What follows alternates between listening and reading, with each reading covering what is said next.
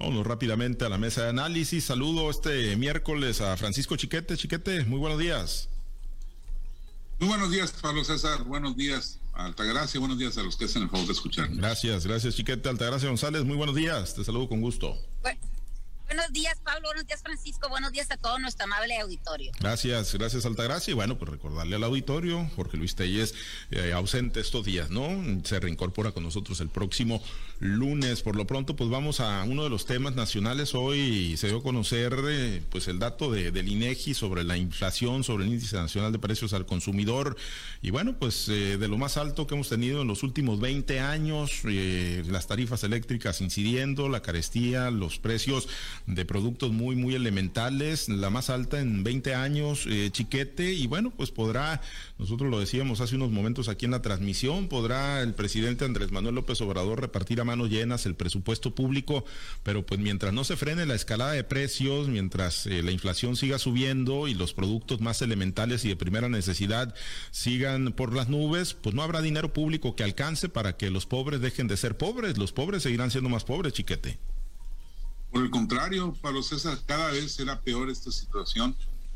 Ayer voluntariamente fui nombrado acompañante a una visita a un centro comercial local y pues sí me escandalicé. La, había una especie de un, tipo de cebolla que andaba por los 40 pesos y de ahí en adelante este, todo lo demás.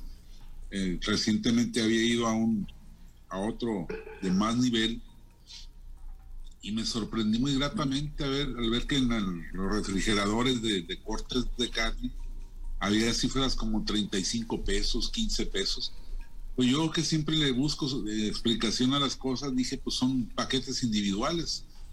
No, era la oferta. Ahorre 35 pesos, ahorre 15 pesos. Eh, los precios sí han estado en una escalada. A partir de ahí empecé a preguntar a mis amigos que también voluntariamente este, tienen que ver con las compras de la casa. Y, ahí hubo quien me dijo que pasaron de gastar 800 pesos a 1500 en, en, la, en la despensa semanal, lo cual pues va mucho más allá de lo que dice el INEGI, porque el INEGI como es, eh, como dicta la, la, la norma económica, pues hace un muestreo de precios de todo tipo no solamente de, lo que uno paga por electricidad o lo que uno paga por la comida, sino también lo que cuestan los carros nuevos y los eh, productos más novedosos, los, teléfonos y todo eso. Entonces ahí se va conformando un mapa de la inflación y con eso, pues de algún modo se, van disminuyendo los porcentajes porque toca de de a menos en el conjunto. Pero lo que es el, la, la alimentación, yo creo que sí debe andar por arriba del 30% y quizá más. Pero bueno, son circunstancias en las que en las que el, el, el, problema no es fácil de, resolver. Eh, yo creo que el, el, presidente pues debe estar muy preocupado. El gobernador del Banco de México debe estar muy preocupado, pero los más preocupados son, son los consumidores. Si esto continúa, pudiera ser la, el Waterloo de la cuarta transformación, porque efectivamente, por más que les estén dando a, todos los grupos sociales eh, considerados importantes una subvención disfrazada de beca, de pensión, pues por más que les den, no les va a alcanzar yo creo que los tres mil pesos a los que aspira llegar la pensión de adultos mayores, que ahorita no, no lo está consiguiendo todavía, será hasta el año próximo, hasta el próximo siguiente, pues no va a haber dinero que les alcance. Entonces, pues eh, si este proceso se desata, el país va, va a sufrirla muy fuerte. Hay que recordar que así exactamente empezó el proceso inflacionario que en los 70s y en los 80s nos llevó a tener eh, tasas del 100%. Uno ganaba un millón de pesos al, mes, pero no le alcanzaban pues, como si fueran 200, 300 pesos diarios actuales, cuando mucho. Entonces, sí es eh, grave la, la, situación. Lo peor es que no estamos solos. En Estados Unidos el principal problema económico en este momento es la inflación. Una de las críticas más fuertes al gobierno de Joe Biden es esa. Y entonces vienen tiempos más difíciles porque la solución que va a encontrar Biden y Estados Unidos es subir las tasas de interés. Y eso se va a reflejar en México. Y entonces quienes tengan deudas eh, contratadas con los bancos, por ejemplo, tarjetas de crédito y todo eso, pues van a tener un impacto importante. Y, bueno, eso lo que trae es contener el crecimiento de la economía, que no sea tan fácil conseguir dinero, y entonces pues va a haber más problemas de empleo, más problemas de, de pues, de manutención y de sobrevivencia, Pablo César. Sí, definitivamente, es un problema muy serio y eso de que, bueno, pues voluntariamente es porque pues eres mandilón, ¿no? Por supuesto, como tu servidor y como muchos. No, no, no, no, no, yo también voy voluntariamente, ¿eh? yo también me llevan voluntariamente a fuerzas eh, varias ocasiones. Altagracia, pues la carestía durísima pegándole a todos los sectores, a todas las clases, pero principalmente pues a los más desprotegidos, Altagracia. Y mira, es algo que con solo ir al súper te das cuenta que lo que estás ganando, que lo que estás generando en tu, en tu empleo, en tu trabajo, pues no te alcanza. Mira, si hablamos, por ejemplo, del frijol, de la semana pasada para acá el kilo de frijol subió tres pesos, quiere decir que anda alrededor del 10% el aumento que tuvo. El arroz de 13 pesos estuvo en 17, ahorita está, lo encuentras en 22 pesos. Para poder comprar una bolsa de pasta, de sopa, de, de, de esa para hacer con caldito, te venden, te la venden en 7.50 y tienes que comprar tres para poder que te hagan el descuento de llevarte tres por dos.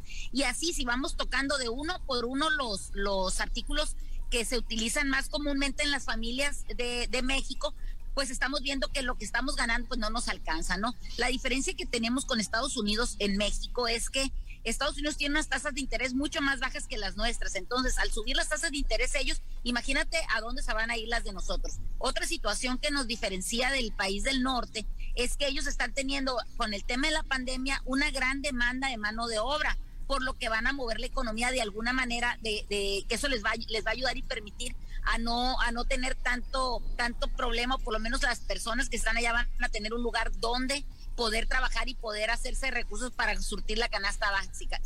aquí en México es diferente.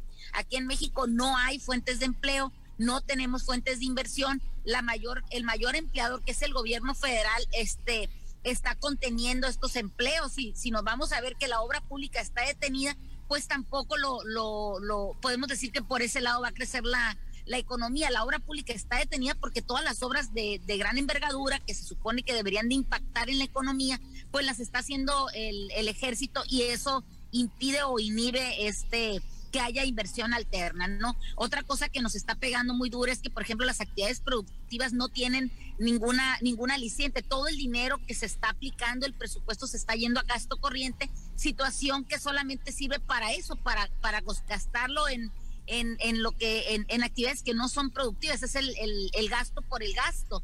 En cambio, por ejemplo, no tenemos inversión, eso también hace que México esté en situación de, de, mucha fragilidad económica. Además, tenemos un presidente que día con día desestimula la inversión y ataca a, los a lo, al, a las personas económicamente fuertes de este país y los mete en un costal donde dice que todos son corrupción, que todo es neoliberalismo, que todo es pegarle algo a lo que es el, el al más pobre este país, bueno, pues creo que no hay mucho aliciente por parte de, de los grupos económicos de invertir en México. También tenemos un presidente que se niega a reconocer que eh, quizá las medidas que está utilizando para este, como por ejemplo los programas aplicados como jóvenes construyendo el futuro no han sido realmente esa esas válvulas que sirvan para para despresionar el mercado y sirvan como aliciente para el crecimiento. El tema de, de, sembrando vida tampoco ha traído esas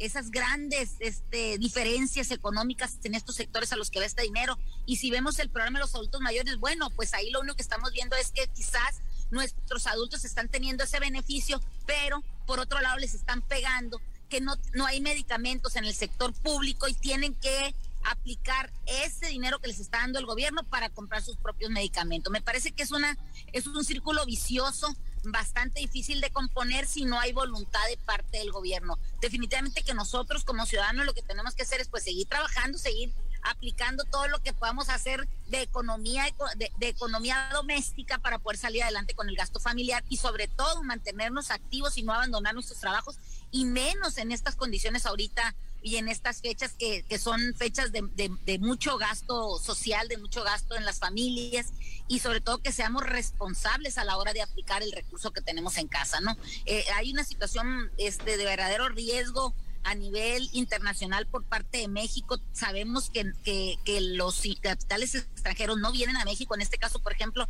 tenemos ahí latente la reforma eh, este, eléctrica, que eso también le da como una incertidumbre a la economía mexicana. Tenemos eh, todo lo que es la aplicación de la reforma petrolera, donde también ha habido situaciones que han marcado eh, negativamente a, a, nuestro país. así nos ven desde afuera como un eh, quizá tengamos un muy buen presidente calificado por nosotros los mexicanos e incluso algunas revistas internacionales, pero una cosa es el presidente y otra cosa es la economía mexicana y los destinos que, que rigen todo, todo, todo el dinero que se maneja en este país. Hay situaciones verdaderamente difíciles de entender, difíciles de comprender y la verdad es que no por tener muy buenos deseos vayamos a, este, a, arreglar esta situación económica que está viviendo el país.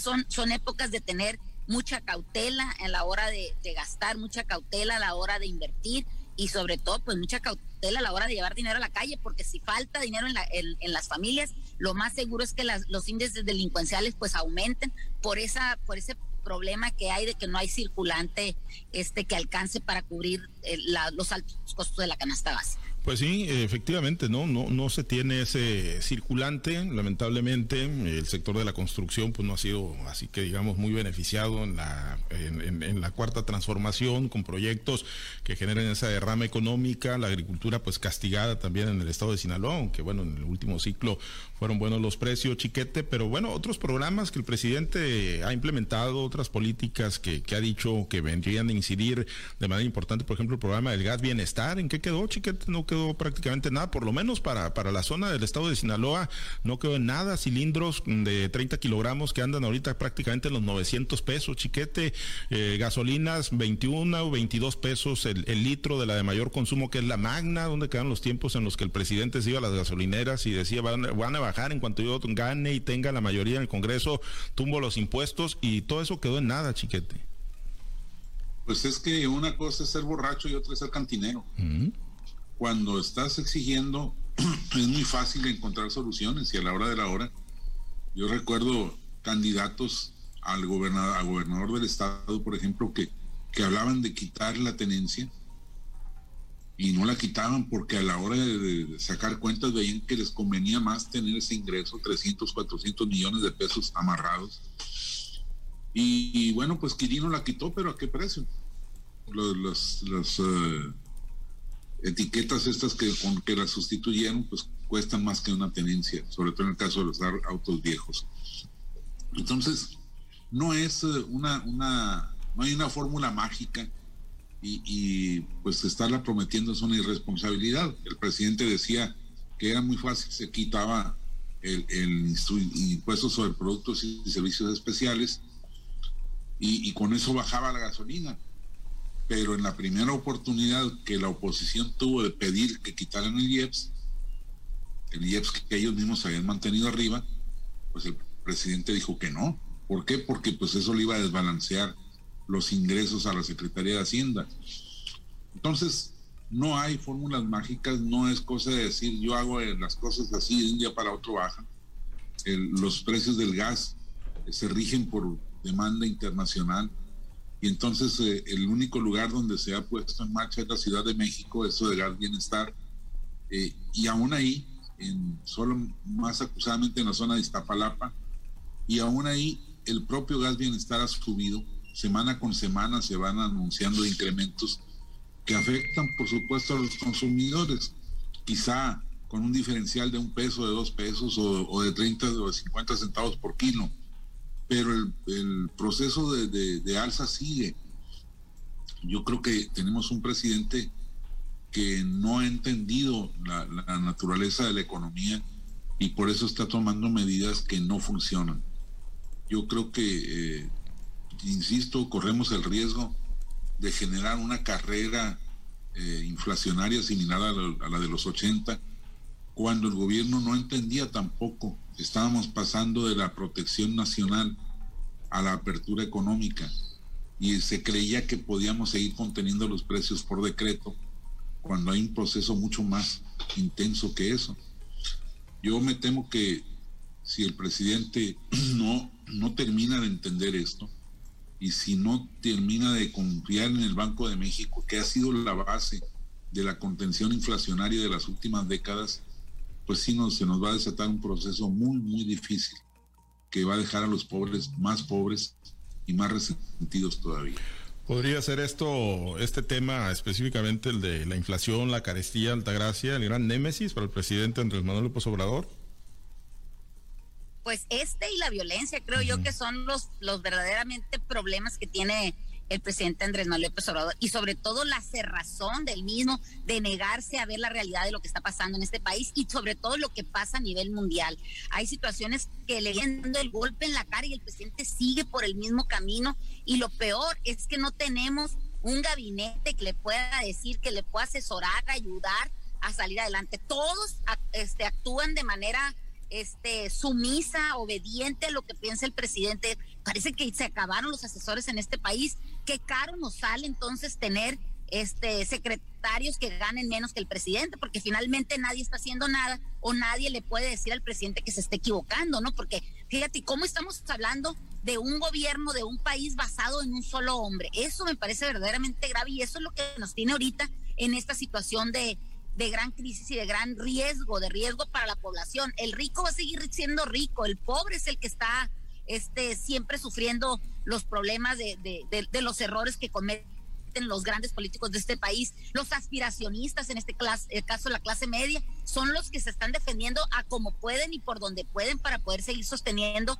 quizás el pago del crédito que tienen de su vivienda, quizás el pago del crédito que tienen por el automóvil, quizás la inversión que están haciendo para sus hijos en alguna escuela este, privada, situaciones que, que no son para nada señalables, ni mucho menos. Es una situación que verdaderamente cuando uno estás trabajando dices tú, bueno, quiero tener un mejor nivel de vida, pero parece que en este país está este señalado el que tú seas una persona que quiere vivir de mejor manera, que quieras tener mejores situaciones económicas en tu casa, ¿no? Entonces, me parece que el, el, la equivocación que estamos teniendo nosotros como mexicanos es seguirle apostando a un solo hombre. Yo no veo en las calles, este, si, si estamos en esta situación de, de, de verdadera emergencia o de verdadera crisis o nos estamos encaminando, enfilando hacia ella, no hay protestas en las calles o nos vamos a esperar a que verdaderamente no tengamos que, que llevar al, alimento a la mesa para poder salir y decirle, ¿sabes qué, presidente? No estamos de acuerdo con lo que está pasando. Necesitamos que tu, tu, secretario de Economía funcione, que tu secretario de Energía funcione, que tu secretario de Relaciones Exteriores funcione, secretario del Trabajo. Todos los que tienen que ver con el movimiento de este país. Si estamos viendo que tenemos una emergencia de salud y seguimos cometiendo los mismos errores. No, no hemos movido un ápice, así como no le mueven al presidente, no se le mueve ninguna estrategia, ningún programa, ningún plan de gobierno en este país todos estamos esperanzados o todos estamos dependiendo de un solo hombre. Y si ese hombre se está equivocando, este es el resultado que estamos teniendo en este país por no poder enfrentar esta situación de otra manera. Muy bien, pues es un problema muy, muy serio y ya veremos cómo lo, lo procesa. Ojalá que tenga el Tino, el presidente, su equipo para, eh, bueno, pues que esto no termine todavía por, por desbordarse más. Muchas gracias, Altagracia. Nos despedimos. Que tengan un excelente día. Gracias, igual, chiquete. Pues ahí si voluntariamente te toca ir eh, allí a acompañar a la señora de la casa, pues, pues llévate más cargada la billetera, chiquete, sácale. Oye, Francisco. Pues ya, ya me tocó ayer, sí. Francisco, ¿no te pasa que tú echas un cereal y la esposa te lo saca? No, no, no, no, no, no. Eso no pasa. Ah, yo, no me, yo jamás me atrevería a echar nada. Ah, bueno. Dinero a la cartera nada más para que no falte al momento de pasar por las cajas. Sale, gracias, chiquete. Buen día, saludos a todos. Gracias a los compañeros operadores en las diferentes plazas de Grupo Chávez Radio, Herbert Tormenta por su apoyo en la producción y transmisión de Altavoz TV Digital. Oiga, se queda en Vivir Vale la Pena, hoy como cada 24 de mes, el programa producido por el licenciado Roque Jesús Chávez López, en memoria de nuestro director fundador, don Roque Chávez Castro, se quedan en Vivir Vale la Pena a través de las estaciones de Grupo Chávez. Nosotros invitarlos a que se mantengan conectados con nosotros en nuestro portal www.noticieroaltavoz. Soy Pablo César Espinosa, usted que tenga un excelente y muy productivo día.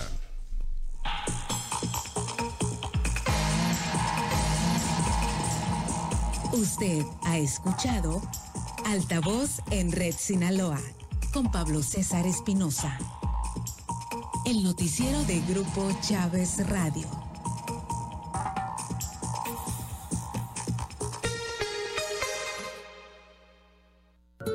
No dejes que tu vida transcurra sin haber crecido un poco, sin haber sido un poco más feliz, sin haber alimentado tus sueños. Vivir